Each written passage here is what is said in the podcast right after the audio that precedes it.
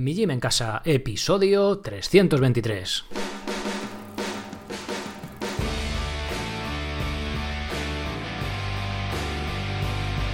Muy buenas, bienvenidos a un nuevo episodio del podcast de Mi Gym en Casa, el programa, la radio, donde hablamos de entrenamiento y de alimentación. Sí, hoy por fin vamos a hablar de alimentación desde un punto de vista diferente e independiente. Soy Sergio Catalán de mijimencasa.com, la web donde encontrarás las herramientas necesarias para entrenar de forma independiente y sin apenas material, sea cual sea tu nivel, ya sabes. Simplemente entras ahí y das al botón amarillo Hazte socio y sigues las instrucciones. Bien, tengo que anunciaros algo antes de pasar a la entrevista con Miriam. hasta ahora estaba sacando un curso o un plan mensual. Desde hace tiempo, eh, imagino también que lo habéis notado, espero que lo hayáis notado, la calidad de los cursos y de los planes va subiendo, calidad de edición, calidad de sonido, que un vídeo que pudiera durar 10 minutos, que sean dos, ¿vale? Para condensar la información, oye, que, que ganáis tiempo e ir directamente al grano. Y bueno, al final los planes también son más, más complejos, ya os digo, pues que intento hacerlo mejor y el ritmo que me había autoimpuesto de un curso, un plan mensual, pues la verdad que es demasiado alto y al final llega un momento que he tenido que elegir. De hecho, me he dado cuenta esta semana pasada cuando estaba preparando el, plan de fuerza para, corredores, que he dicho, mira, eh, va a salir bien a secas si lo sacas cuando hay que sacarlo, cuando he dicho que lo hay que sacarlo. Pero si lo quieres hacer bien, bien, bien, quieres hacerlo muy bien, estar muy orgulloso del trabajo que has hecho, pues va a tener que esperar. Así que eh, ha sido claro. Mejor calidad que cantidad. Lo que os digo cuando hacemos la técnica de los ejercicios. Mejor poco que muy bien hecho, que no malo y mal hecho. Así que, coño, pues habrá que empezar por uno mismo, ¿no? Así que por eso siento que, bueno, pues que no va a haber un curso y un plan cada mes, pero estoy seguro de que va a ser mejor. De hecho, los que lo habréis notado, los cursos que grabé, esto, este proyecto lleva ya en torno a cinco años. Al principio, pues no tiene nada que ver en calidad frente a los últimos, con lo cual lo que quiero es que se parezcan más a los últimos, incluso que sean mejores. De hecho, estoy haciendo pruebas y demás de edición bueno, y historias para, ya os digo, para daros el mejor material. Así que por ello, pues voy a ir a la calidad en detrimento de esa cantidad. Los socios ya lo sabéis, os avisé la semana pasada en el grupo de Telegram y por correo. Así que bueno, entiendo, o sea, creo que es la, la decisión correcta, ¿vale? No hay mucho más que decir, es decir, saco, saco, saco mucho irregular o algo muy muy bueno y menos. Creo que la decisión está clara, ¿no? Además también quiero, voy a sacar solo un podcast semanal en vez de dos, porque ya os digo, es que me quiero centrar en hacer las cosas bien, con gusto, sin prisa y, disfrutando de lo que hago, que creo que es fundamental y además se nota en el resultado. Y bueno, pues por todo ello os hago este anuncio de que ahora, ah, por supuesto, habrá cursos nuevos, habrá planes nuevos, regrabaré cursos antiguos, pero eh, yo voy a seguir trabajando en ello y cuando estén preparados, pues saldrán a la luz, ¿vale? Pero no ese ritmo fijo que había hasta ahora. Como os digo, episodio todos los lunes del podcast y los socios seguiremos teniendo, seguiréis teniendo el directo mensual para resolver dudas. Eso sí, será lo largo que tenga que ser hasta que resuelva todas, dure lo que dure. Y también haremos un episodio temático sobre un tema en particular. En este caso, el de este mes de junio va a ser de hablar, combinar calistenia con ejercicios de pesas, que es un tema bastante recurrente y quiero meterme en detalle a, hablar sobre él. Así que ese será el contenido que vamos a tener. Bien, y para muestra un botón. Eh, sé que os encantan las entrevistas. Sé que hace mucho que no hacía. yo sigo intentando, yo lanzo la caña a ver si alguien viene, o sea, sigo lanzando la caña, pero sí que es verdad que últimamente lo había dejado un poco de lado. Intentando hacer episodios más chulos, más interesantes para vosotros, aunque sean menos, pues he conseguido traer a Miriam, así que Miriam es Miriam Cubas, es profesora de prehistoria en la Universidad de Oviedo, es investigadora, sobre todo especializada en el neolítico, cuando pasamos del paleolítico a consumir ya pues eh, productos agrícolas y ganaderos. Es una... O sea, la entrevista ha estado bastante chula. Miriam se ha, prestado a, abrir un poco de debate. Le he preguntado antes, oye, mira, ¿te atreves a que nos metamos aquí? Sí, guay. Y así que bueno, la entrevista creo que es, que es muy chula, eh, muy interesante y creo que a pesar de hablar de cosas un poco científicas y de hallazgos, bueno, es súper amena y bueno, creo que podéis sacar algo en claro. Como siempre os digo, abrir la mente, no os dejáis guiar por etiquetas del tipo que sean, ¿vale? Tampoco la, tampoco de lo que diga yo, sino simplemente pues escuchad, sed críticos con la información y bueno, y espero que la entrevista de, de Miriam os ayude a ampliar la perspectiva pues de este punto de vista paleolítico, el mundillo paleolítico y demás. Así que lo dicho, eh, pues ya sin más, os dejo con la entrevista con Miriam.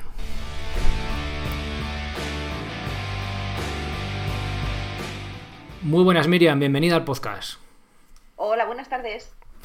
Bueno, eh, primero agradecerte que te hayas prestado a, la entrevista. Va a haber alguna pregunta un poco difícil al final, ya estamos hablando de ello.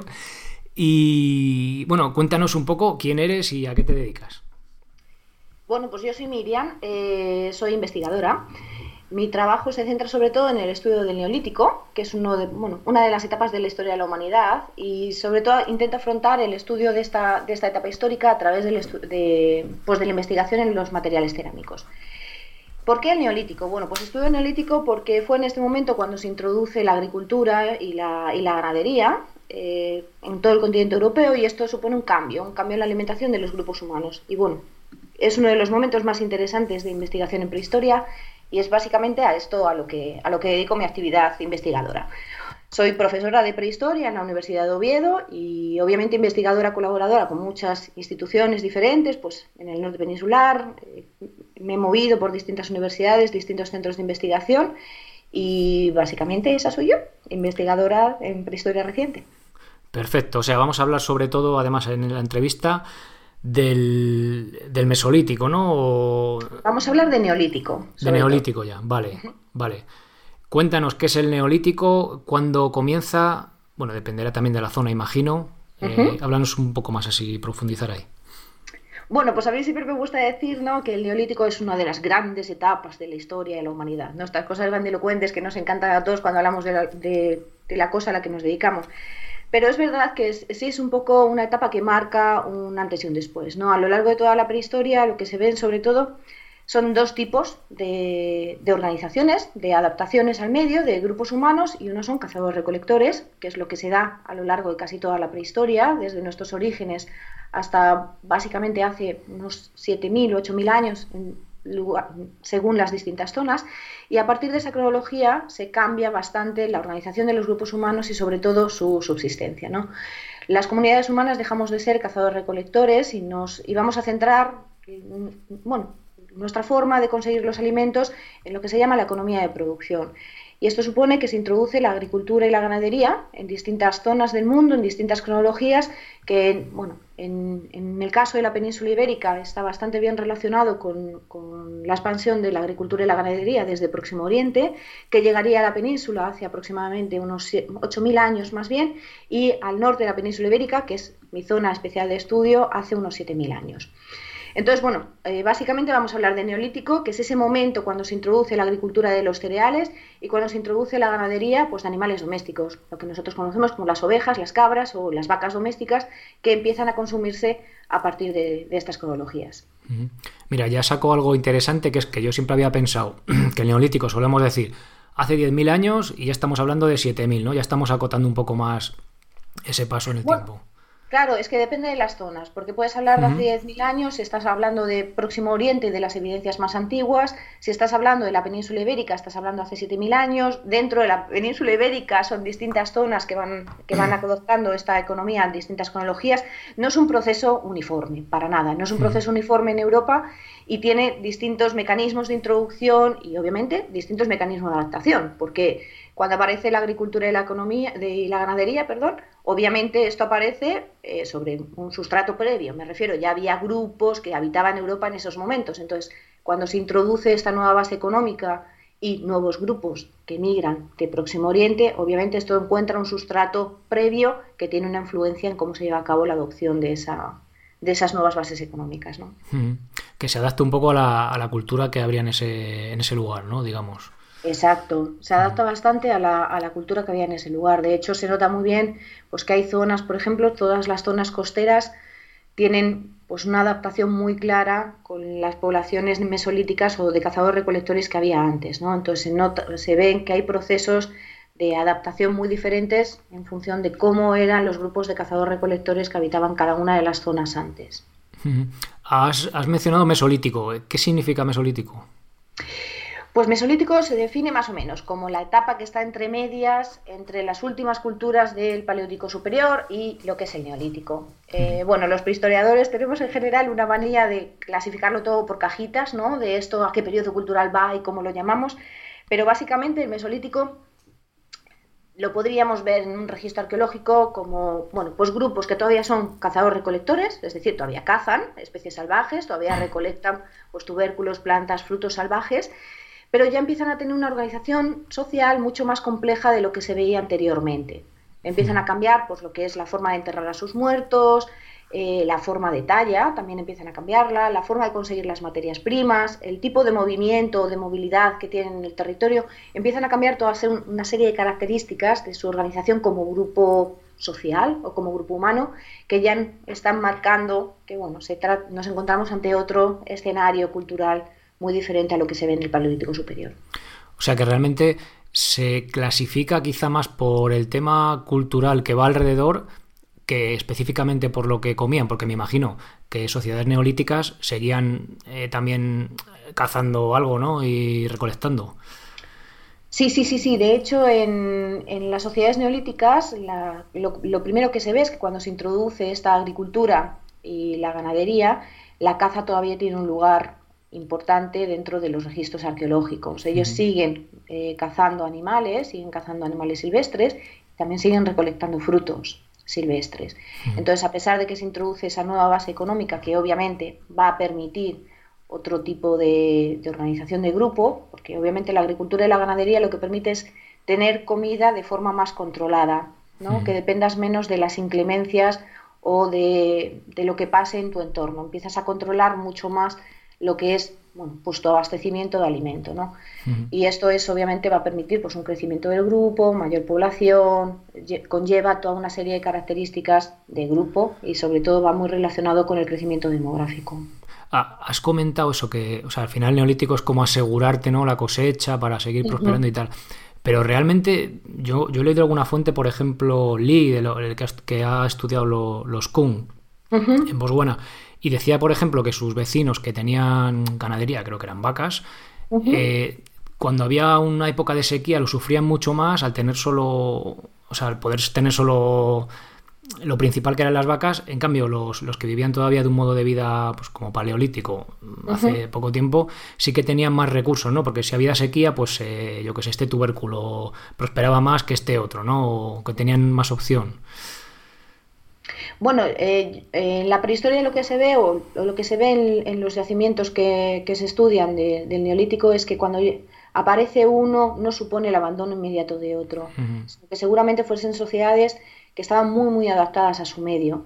Entonces, lo que nosotros entendemos como periodos, pues, o muy de sequía, o muy, seguramente para ellos no fuese tan abrupto el, cambio, puesto que disponían de mucho más recursos. Ten en cuenta que las sociedades prehistóricas son sociedades que están plenamente adaptadas al medio, conocen perfectamente su medio y, ¿sabes? No es como, bueno, pues no es como nosotros. Nosotros ahora mismo tendemos a decir, no, bueno, es que caminamos 20 kilómetros, bueno, ten en cuenta que lo que tú caminas depende a lo que estés acostumbrado. Entonces, claro, estás hablando de sociedades que están muy acostumbradas a su entorno, conocen perfectamente lo que está disponible, lo que, es, lo que se puede explotar.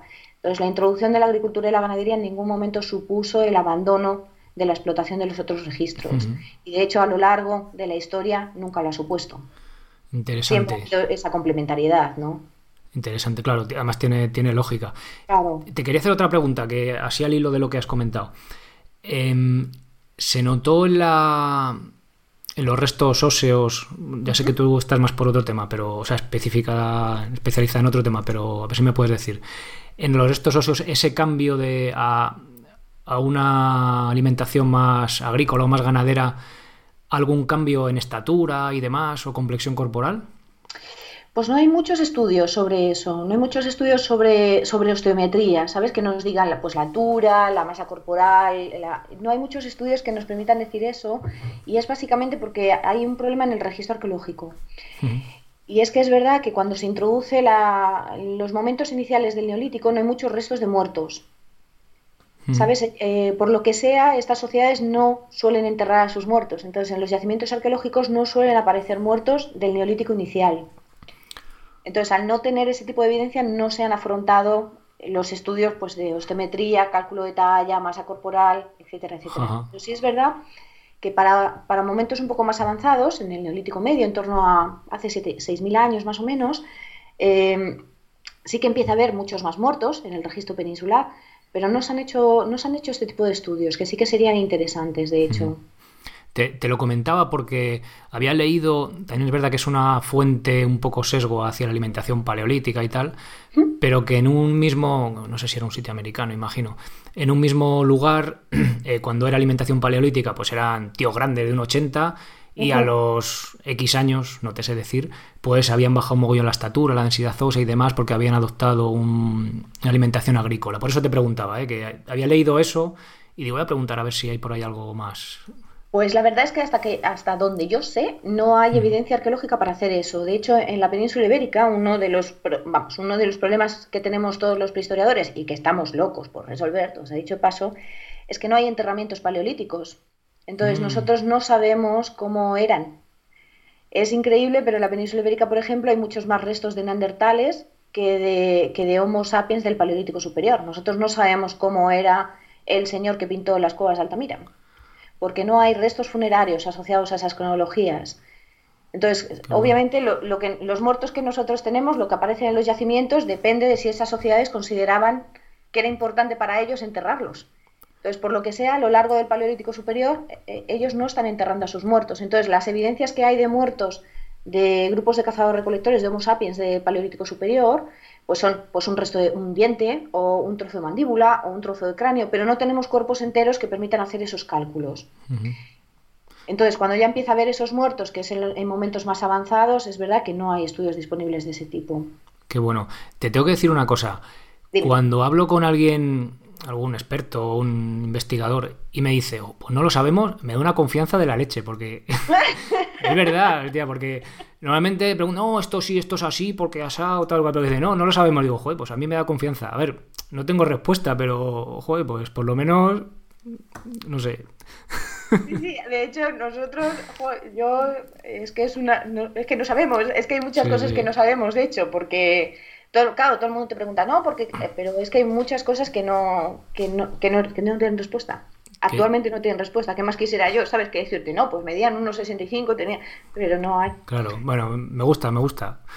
A ver, voy a seguir un poco el guion porque me estoy saltando así todo lo que te había mandado. Eh, háblanos, a ver, por ir así, no dejando algunas cosas eh, por, no, por mencionar. Háblanos del estudio publicado en 2018. ¿De qué iba un poco? ¿Qué descubristeis? Bueno, pues nosotros lo que, lo que hicimos al principio, eh, bueno, yo siempre me dediqué a la cerámica, entonces antes, cuando empecé a estudiar las cerámicas, una de las cosas que me llamaban más la atención era, bueno, pues obviamente la cerámica, todo el mundo tiene la idea que una cerámica es para cocinar, básicamente. Para eso surge y es, bueno, lo que te permite es poner pues un cazo en el fuego para poder cocinar. Entonces, antes de, empezar a trabajar las cerámicas más en profundidad, lo que pensamos fue que tendríamos que caracterizar bien la, base de alimentación a través de los huesos humanos.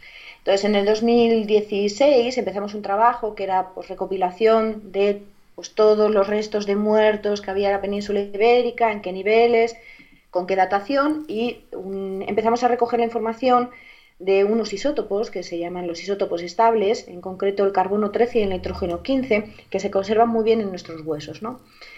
Estos dos isótopos tienen la particularidad que son isótopos estables, es decir, que cuando el individuo muere no se degradan, y que estableciendo su señal isotópica, sus valores isotópicos, son indicadores de qué es lo que comió el individuo durante su vida. Entonces, estos dos isótopos lo que permiten saber es si ese individuo tuvo una alimentación terrestre, una alimentación marina. Es verdad que no permiten decir exactamente qué tipo de alimento consumió. Es decir, no permite saber si, por ejemplo, esa alimentación marina era pues de mamíferos, ¿no? Si comían sobre todo foca o ballena, pero sí permite saber qué es alimentación marina, algo que viene del medio acuático.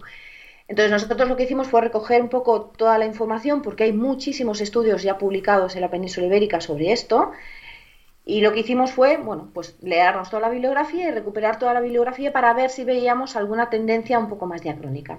Lo que nos interesaba sobre todo era explorar entre ese mesolítico, ¿no? esos, esos últimos grupos de cazadores-recolectores y qué pasaba con la introducción del neolítico, si veíamos algún cambio en el patrón alimenticio. Y obviamente vimos un patrón muy claro que lo que marca es que en el Mesolítico los últimos grupos de cazadores recolectores en la península ibérica tienen una alimentación muy diversificada, es decir, consumen productos marinos, eh, eh, consumen productos terrestres y con la llegada del neolítico esa alimentación se va uniformizando. Decir, va teniendo una señal cada vez más cercana. Todos los individuos van teniendo una señal isotópica cada vez más cercana hasta los momentos finales del neolítico, donde todos los individuos prácticamente tienen los mismos valores isotópicos. ¿no? Entonces, en estos momentos finales, lo que se ve es que las poblaciones neolíticas tienen una alimentación clarísimamente terrestre. Dejan, abandonan o dejan de consumir los productos marinos y pasan a consumir mayoritariamente productos terrestres, pues sobre todo carne, plantas, cereales, ese tipo de productos. Y no sabemos eh, con esos restos si eran eh, restos, o sea, alimentación animal o vegetal o eran plantas. Bueno, eh, nosotros sabemos que eran sabemos que eran plantas y, animales, porque en los yacimientos aparecen los dos tipos de restos, entonces podemos saber que son plantas y animales, pero por ejemplo en arqueología siempre hay una sobrerepresentación, una sobrerepresentación de los restos animales. Y esto es porque los restos de plantas son muy difíciles de recuperar en los yacimientos. Entonces, cuando hablamos de alimentaciones, de, de alimentaciones prehistóricas, obviamente siempre vamos a tener más huesos de animales que restos vegetales, y esto es por un problema de conservación. Generalmente se conservan mejor en los yacimientos los, huesos. Entonces es mucho más difícil recuperar pues, las semillas, los pólenes de las plantas son mucho más difíciles de recuperar.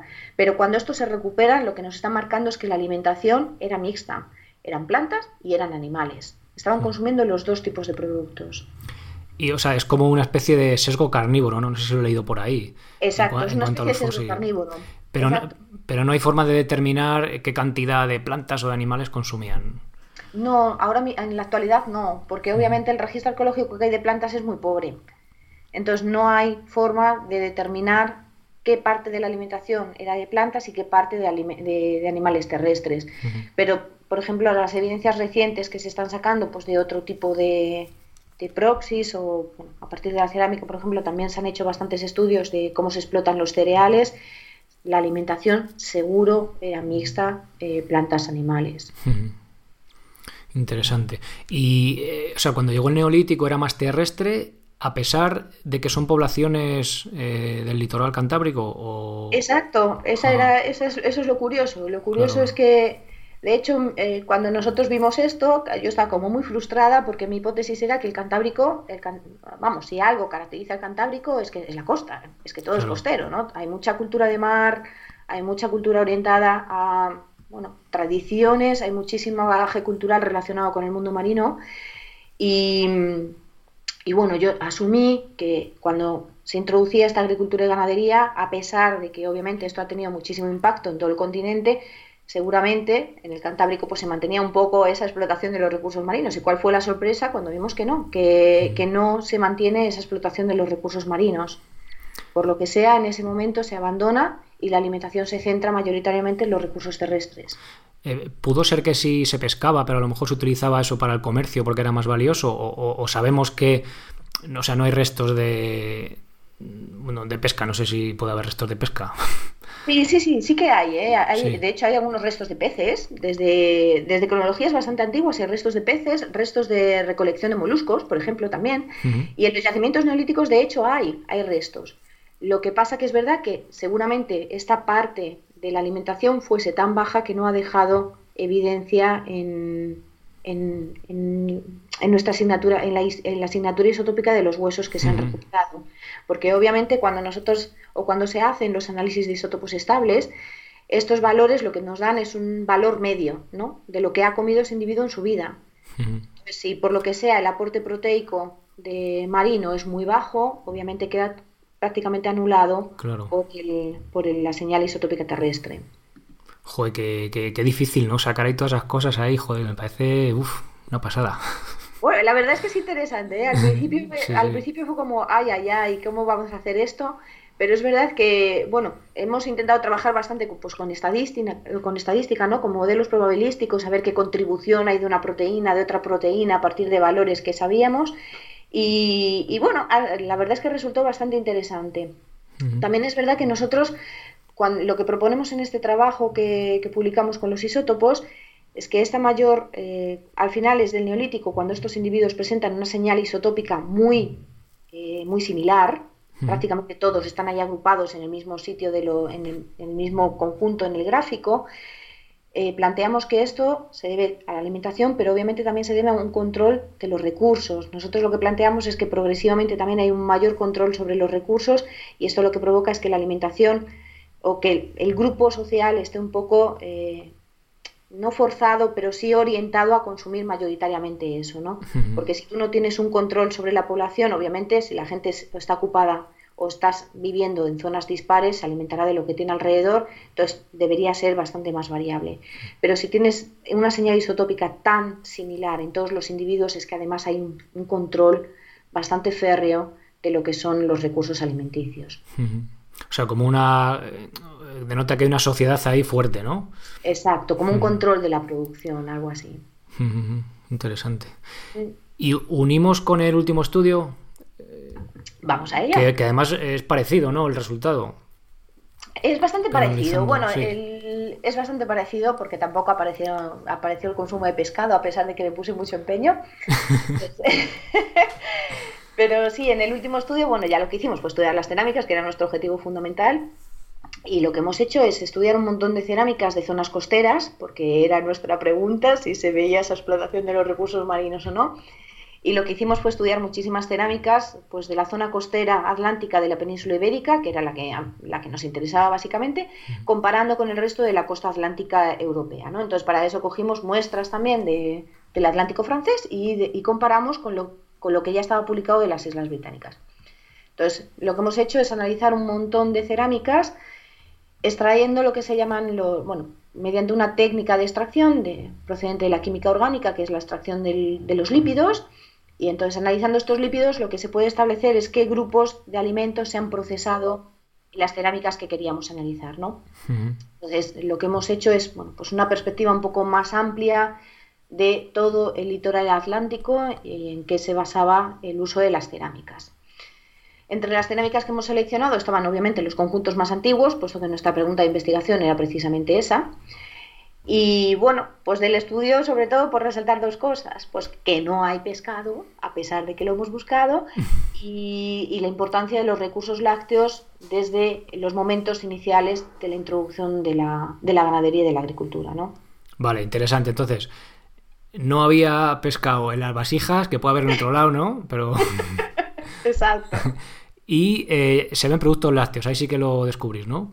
Sí, se ve muy bien que hay explotación de productos lácteos desde los momentos muy antiguos, de hecho. Vale, la faena que tengo entendido que no sabemos si es eh, algún tipo de queso o de yogur, no sabemos qué, producto es, ¿no? Exacto, eso es lo que no se puede diferenciar, hmm. porque nosotros podemos diferenciar si se trata de productos lácteos o no, pero no podemos diferenciar, por ejemplo, los fermentos. Con lo que conocemos actualmente, que tal y como tenemos ahora mismo establecida la metodología, lo que no podemos saber es qué fermentos o si ese producto estaba fermentado, que de hecho es en lo que estamos trabajando ahora, a ver si somos capaces de diferenciar si se trataba de un tipo yogur, un tipo queso o un tipo mantequilla, ¿no? Que es un poco lo que bueno, pues el siguiente paso lógico, ¿no? Claro, claro, claro. Porque el queso cuando apareció o cuando se descubrió el primer queso.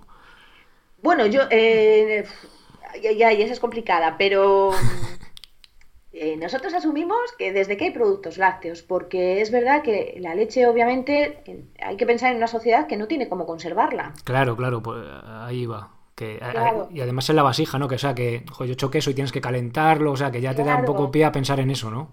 Claro, entonces nosotros asumimos que sí, son productos lácteos, pero son productos lácteos procesados. Entonces, aunque nosotros ahora mismo no podamos diferenciarlo, sí que estamos trabajando con la hipótesis de que esos son productos lácteos procesados de algún tipo. Porque obviamente si no, la, leche en sí es un recurso muy caduco, ¿sabes? Claro, que claro, necesita un consumo prácticamente inmediato. De, mira, de hecho, eh, eh, Weston Price, este que estuvo por ahí estudiando, bueno, era un dentista de los años 30 que fue a estudiar tribus y comparado con grupos de población que ya vivían de un modo más occidental, y tenía una hipótesis que decía, bueno, una hipótesis, él, él encontró que no había leche, o sea, nadie consumía leche tal cual, nada más que justo la ordeñaran, sino que al estar a temperatura ambiente enseguida se corta, se estropea. Entonces, enseguida tenían que pues eso, procesar de alguna manera, ¿no? Pues ya fuera con un tipo de yogur o con queso o como fuera. Claro, sí, sí. De hecho, la mayor parte de los estudios de etnografía que hay hablan un poco de eso, que a lo mejor no es un queso curado como el que nosotros estamos acostumbrados, pero que algún tipo de requesón o algún tipo de derivado que permita que, claro, que se conserve mejor durante un poco más de tiempo, porque si no es un recurso muy, muy perecedero. Claro. Y claro, y luego nosotros encima que tenemos leche todo el año, pero eso llevaba una periodización, entiendo que en función de las estaciones y demás, claro. Claro. Claro. Interesante, interesante. Bueno, y por... Eh, o sea, encontrasteis que se cocinaba con, con plantas, con carne, pero no se encontró pescado, ¿no? No, nada. Nada de nada y en ninguna de las zonas. La única zona en la que hemos documentado pescado ha sido la zona del Báltico, la zona noreuropea, que ahí sí que se ha conservado algún resto de pescado, pero en el resto de la, de la, zona costera que hemos analizado no hemos encontrado nada, nada, nada de restos de pescado, a pesar de que en los yacimientos existen. Hmm. Entonces, nosotros una de las hipótesis que proponemos es que a lo mejor era un recurso minoritario, que se consumía solo en contadas ocasiones, pero que en ningún caso eh, su cocinado era en las vasijas cerámicas, ¿sabes? Que se cocinaría de cualquier otra manera. Entonces, lo que hemos propuesto es que hay distintas técnicas culinarias o distintas cocinas en función de qué alimentos se está procesando. Es decir, la, carne hacía en caldereta ahí en la esta y el pescado podía ser a la parrilla o de otra forma. Exacto, algo así. Interesante, interesante. Vale, pues a ver, ¿qué más te pregunto? Bueno, hemos visto que hay detrimento de variedad de alimentos en el neolítico. Mm. Vale, bueno, esto ya lo hemos hablado. ¿Qué sabemos sobre lo que comíamos en aquella época? No, bueno, ya, ya me lo has contado. Sabemos que se comía, bueno... Sí, sabemos que se comían cereales, sobre todo trigo y cebada, que es lo que más se comía. Sabemos que se comían eh, frutos, eh, frutos silvestres. Sabemos que se consumían bellotas. Sabemos que se consumían avellanas. Sabemos que se consumían, eh, obviamente, ganadería, en la península sobre todo se consume o, se, o la, cabaña ganadera típica es de cabra y oveja doméstica. Después empieza a tener más importancia la vaca y finalmente el cerdo. Y también aparecen muchos animales silvestres, salvajes, perdón, eh, cazados. Aparecen pues jabalí sobre todo, aparece corzo y aparece conejo, que empieza a ser muy frecuente, por ejemplo en el litoral mediterráneo es muy frecuente que aparezca conejo como animal cazado en los yacimientos neolíticos. Entonces es una alimentación bastante diversificada. Una, pregunta, eh, perdona. Ah, eh, ¿También había trigo y cebada en la vertiente cantábrica? También había trigo y cebada. No hay muchísimas evidencias ahora mismo, pero sí que hay algunos, los yacimientos así más antiguos que ahora mismo están documentados. Hay uno en Cantabria que está muy bien eh, muy bien estudiado y hay uno en Vizcaya que está muy bien estudiado, que son las dos evidencias más antiguas y en los dos hay evidencias de trigo y cebada. no, me, te preguntaba sobre todo por el clima, ¿no? que parece que pide un clima más seco que ese tipo de semilla, pero bueno, imagino que en aquella época a lo mejor no había todavía maíz o algo que busque más agua, ¿no? No, no, no, no. Eh, la introducción de plantas como hay, por ejemplo, plantas que se introducen... Bueno, es, es, es, que lo de las plantas es muy chulo. Además me gusta mucho el estudio de lo de las plantas porque las distintas especies de plantas se introducen en distintos momentos, ¿no? Entonces, las primeras plantas que se introducen en la península ibérica doméstica son trigo cebada y después en distintos momentos se van, eh, se van a ir introduciendo otras plantas. Entonces, en la edad del bronce, más o menos, es cuando se introduce el mijo, que pasa a ser un alimento muy recurrente, pues a partir de del 2000 antes de Cristo más o menos, el mijo pasa a ser algo muy importante y el maíz no se introduce hasta el siglo XV. Qué bueno, fíjate. Entonces, la verdad es que es muy bonito ¿eh? pensarlo, porque dices, claro, son cosas que nosotros, claro, nunca se te ocurriría pensar que hay algo que tú comes ahora que, que tiene, que realmente en tiempo histórico es, se introdujo antes de ayer. Claro. Y ha tenido un impacto en la alimentación tremendo. Claro, claro, cuando me has dicho eso, además que yo hablaba hace poco con mi suegro que, que es asturiano, decía, no, aquí trigo nada, aquí era maíz, claro, y digo, pues igual el maíz también venía de antes, no, no, pues viene de antes de ayer, ¿no? Que dices tú. Sí, sí, es que es de antes de ayer, claro. Qué bueno, es que nosotros cuando, cuando vemos nuestros paisajes, ¿no? Y decimos, no, es que lo tradicional, bueno, es que lo tradicional de ahora no es lo tradicional, seguro, porque claro, ha habido cosas, introducciones de cultivos, por ejemplo, el maíz en el norte es, es tremendo, y la introducción del maíz es una cosa muy, muy reciente. Qué bueno. Oye, la cebada que eh, con el trigo, bueno, el trigo imagino, ¿no? Pan, pero con la cebada ¿qué se hacía? Eh, pues la verdad es que, pues, pues, en principio se supone que los primeros cereales se consumían eh, en tipo, mm, ¿cómo, se, cómo es? Eh, tipo, mm, tipo papilla. Tipo papilla y tipo, y tipo pan. De hecho, el año pasado hubo una noticia bastante interesante de una investigadora vasca que, que publicó las primeras evidencias de pan en Próximo Oriente. Sí, sí, hablé con ella, a ver si, a ver si consigo convencerla para que venga. Sí, que tuvo muchísimo impacto porque La, y, eso fue, bueno, cuando, cuando salió publicado fue como un shock, ¿no? Para todo el mundo de, buah, claro, es que no habíamos pensado en que obviamente estaban haciendo pan. Claro. era un trozo, como un trozo quemado, ¿no? Una hoguera o algo así, ¿no? Exacto, era, un, era un trozo de quemado que se había conservado y ella pues, podía identificar todos los cereales que se veían dentro, cómo habían procesado ese pan, cómo era la harina, si era harina de grano grueso, grano fino. Y claro, todo eso tiene muchísimas implicaciones, por ejemplo, pues en el desgaste de las piezas dentales, en un montón de cosas que, que, claro, que obviamente hasta que no aparece, pues no caes en que tienes que pensar en ese tipo de cosas. Entonces, posiblemente la mayor parte de los cereales se consumiesen de esa manera, en forma de pan, tortas o, harinas de cualquier tipo obviamente en formas de purés y también hay algunos que, bueno, de hecho hay algunas cerámicas que reflejan que, bueno, pues que se ha cocido dentro algún tipo de cereal, seguramente pues para hacer algún tipo, pues, no sé, pues de puré, sopa, no sé muy bien cómo, pero que se ha consumido cocinado o al menos servido. Joder, qué interesante. Bueno, eh, te voy a preguntar, vamos a lo, a lo escabroso. A ver, dime. a ver, eh, a mí me gusta el punto de vista evolutivo, o sea, mirar la alimentación desde el punto de vista evolutivo, pero tampoco caer en un sesgo que todo tiene que ser paleolítico y tal, porque pues al final no sabemos tanto como puede parecer, ¿no? Entonces, eh, ¿qué opinas de la alimentación paleolítica hoy en día? O esa etiqueta. es la pregunta del millón, ¿no? ¿Comemos filetones todo el rato o no? Pues la realidad, yo te digo lo que, lo que yo sé y lo que aparece en el registro arqueológico. La realidad es que nosotros, en general en el registro arqueológico, tenemos un predominio de los productos cárnicos. Lo que se ve es que hay más restos de animales que de otras cosas. Pero esto es un problema de conservación del propio yacimiento. Obviamente los huesos se conservan mejor y por eso creemos que estaban consumiendo más carne.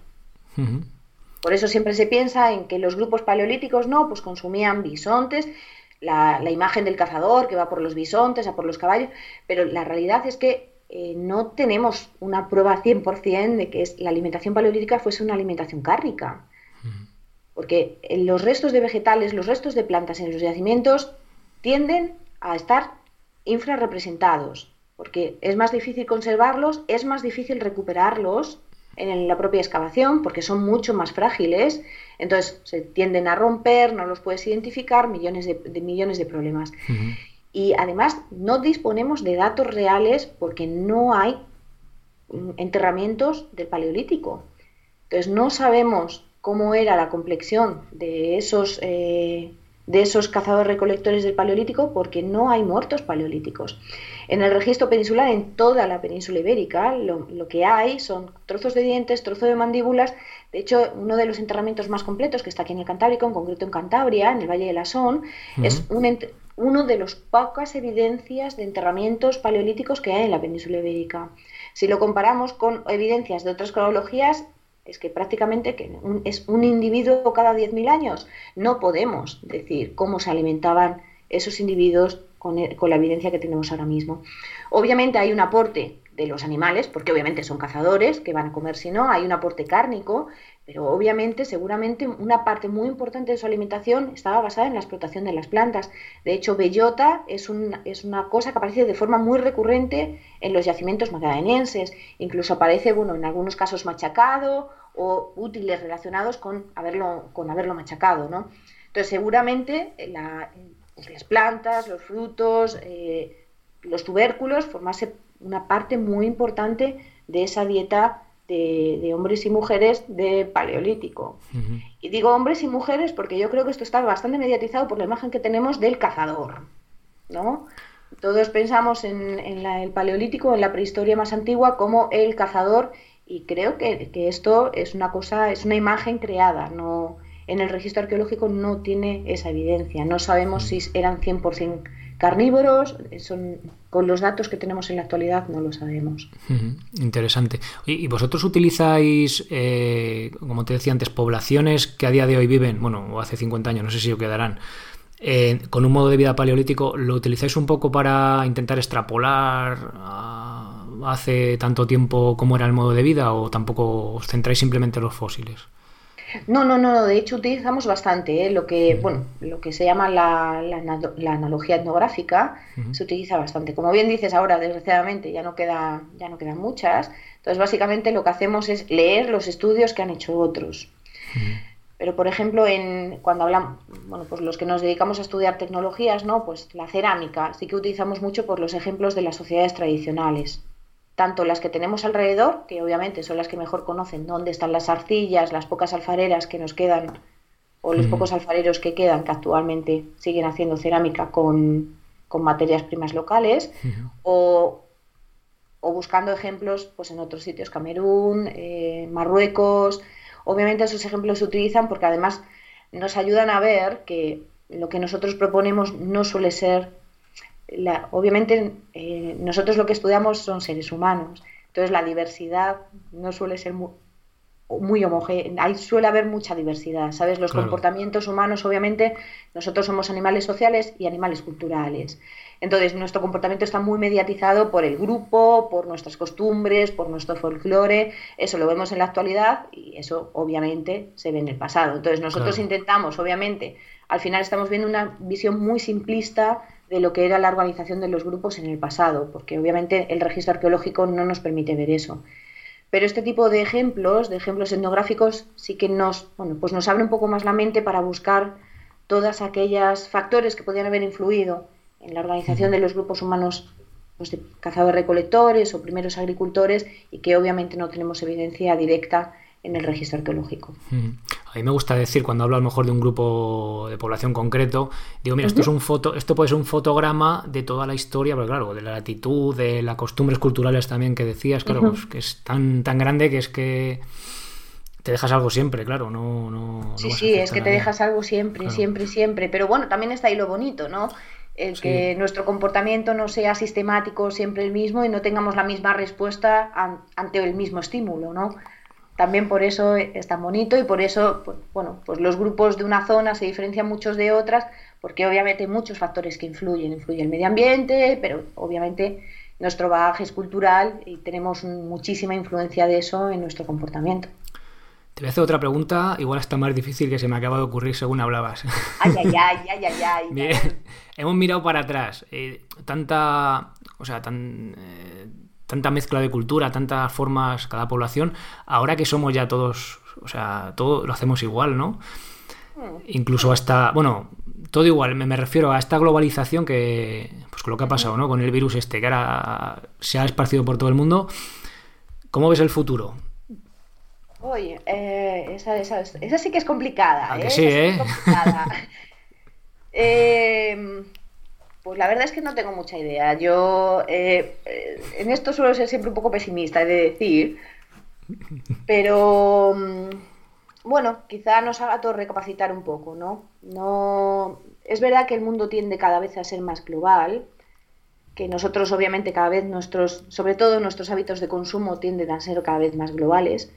Pero creo que también cada vez somos más conscientes de que tenemos que reivindicar nuestras costumbres y que a todos nos gusta no ser diferentes, pero bueno, sí que te gusta pues tu entorno y que no pasa nada por tener cosas diferentes a tu vecino o al que vive 300 kilómetros más allá o 400. Está muy bien que nos podamos mover a verlo y a disfrutarlo y todo ese tipo de cosas. Entonces, bueno, no sé, creo que tengo una, tengo una sensación rara y un poco dicotómica entre que quizá nos haga recapacitar en todo aquello que tenemos que cuidar, ¿no? En todo, no solo tradiciones, sino también bueno, pues oficios tradicionales, eh, explotaciones pues, más localistas, si es posible, para mantener bueno, pues, todo un poco más cuidado y, y después la visión contraria de, bueno, la globalización también nos permite mover, viajar, ver, tal. Entonces, bueno, es un poco, pero la verdad es que espero que nos haga recapacitar y consigamos encontrar el justo medio kantiano, ¿no? Es que es lo, que comentabas antes, ¿no? Antes cuando empezó el neolítico, tal, había agricultura, pero seguíamos cazando, ¿no? Seguíamos teniendo ahí ese recurso. Hoy en día, a mí es que cuando pasó todo este rollo en el súper, vas al súper, hostia, es que, que está todo medio arrasado, a ver si vas a encontrar comida, pero piensas que estás súper seguro que lo tienes todo, hablo como sociedad, ¿no? Como individuo de la sociedad, y de repente dices, hostia, eh, mm, ¿sabes? Igual hace 5.000 años tenían más garantizado, o sea, no, no, no más garantizado, sino que no dependían tanto de unos de otros, ¿no? Como dependemos, que igual al estar tan globalizado, quizás sería mejor eso, también tener eh, producción local, ¿no? De ciertas materias y de ciertas cosas. Sí, bueno, está claro. Yo creo que eso es algo que nosotros hemos perdido, que deberíamos tener más cuidado.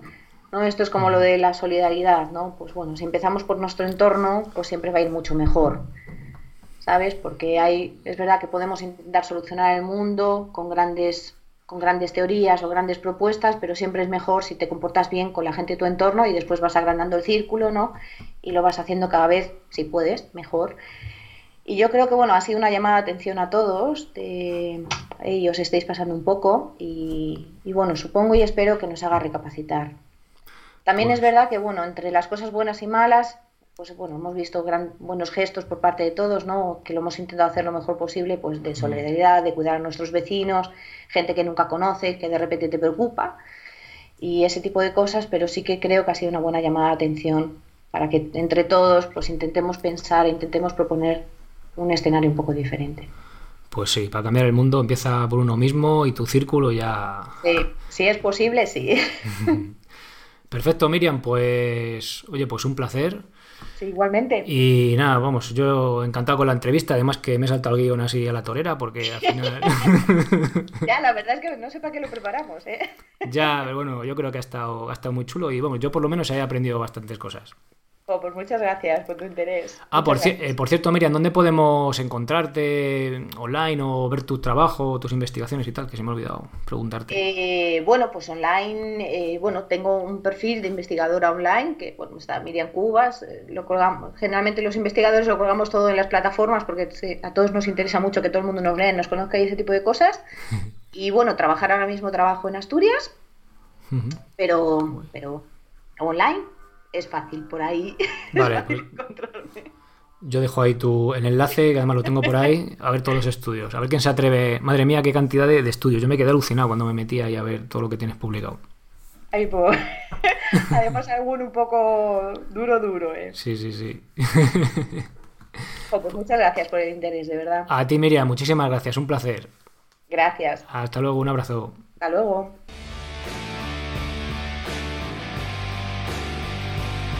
Pues hasta aquí la entrevista con Miriam. La verdad que ha sido un auténtico placer. Y nada más, pues espero que, os haya gustado, que la hayáis disfrutado, que os hayáis reído. Y qué deciros. Nos escuchamos con un nuevo episodio el lunes que viene. Ser responsable para ser feliz. Adiós.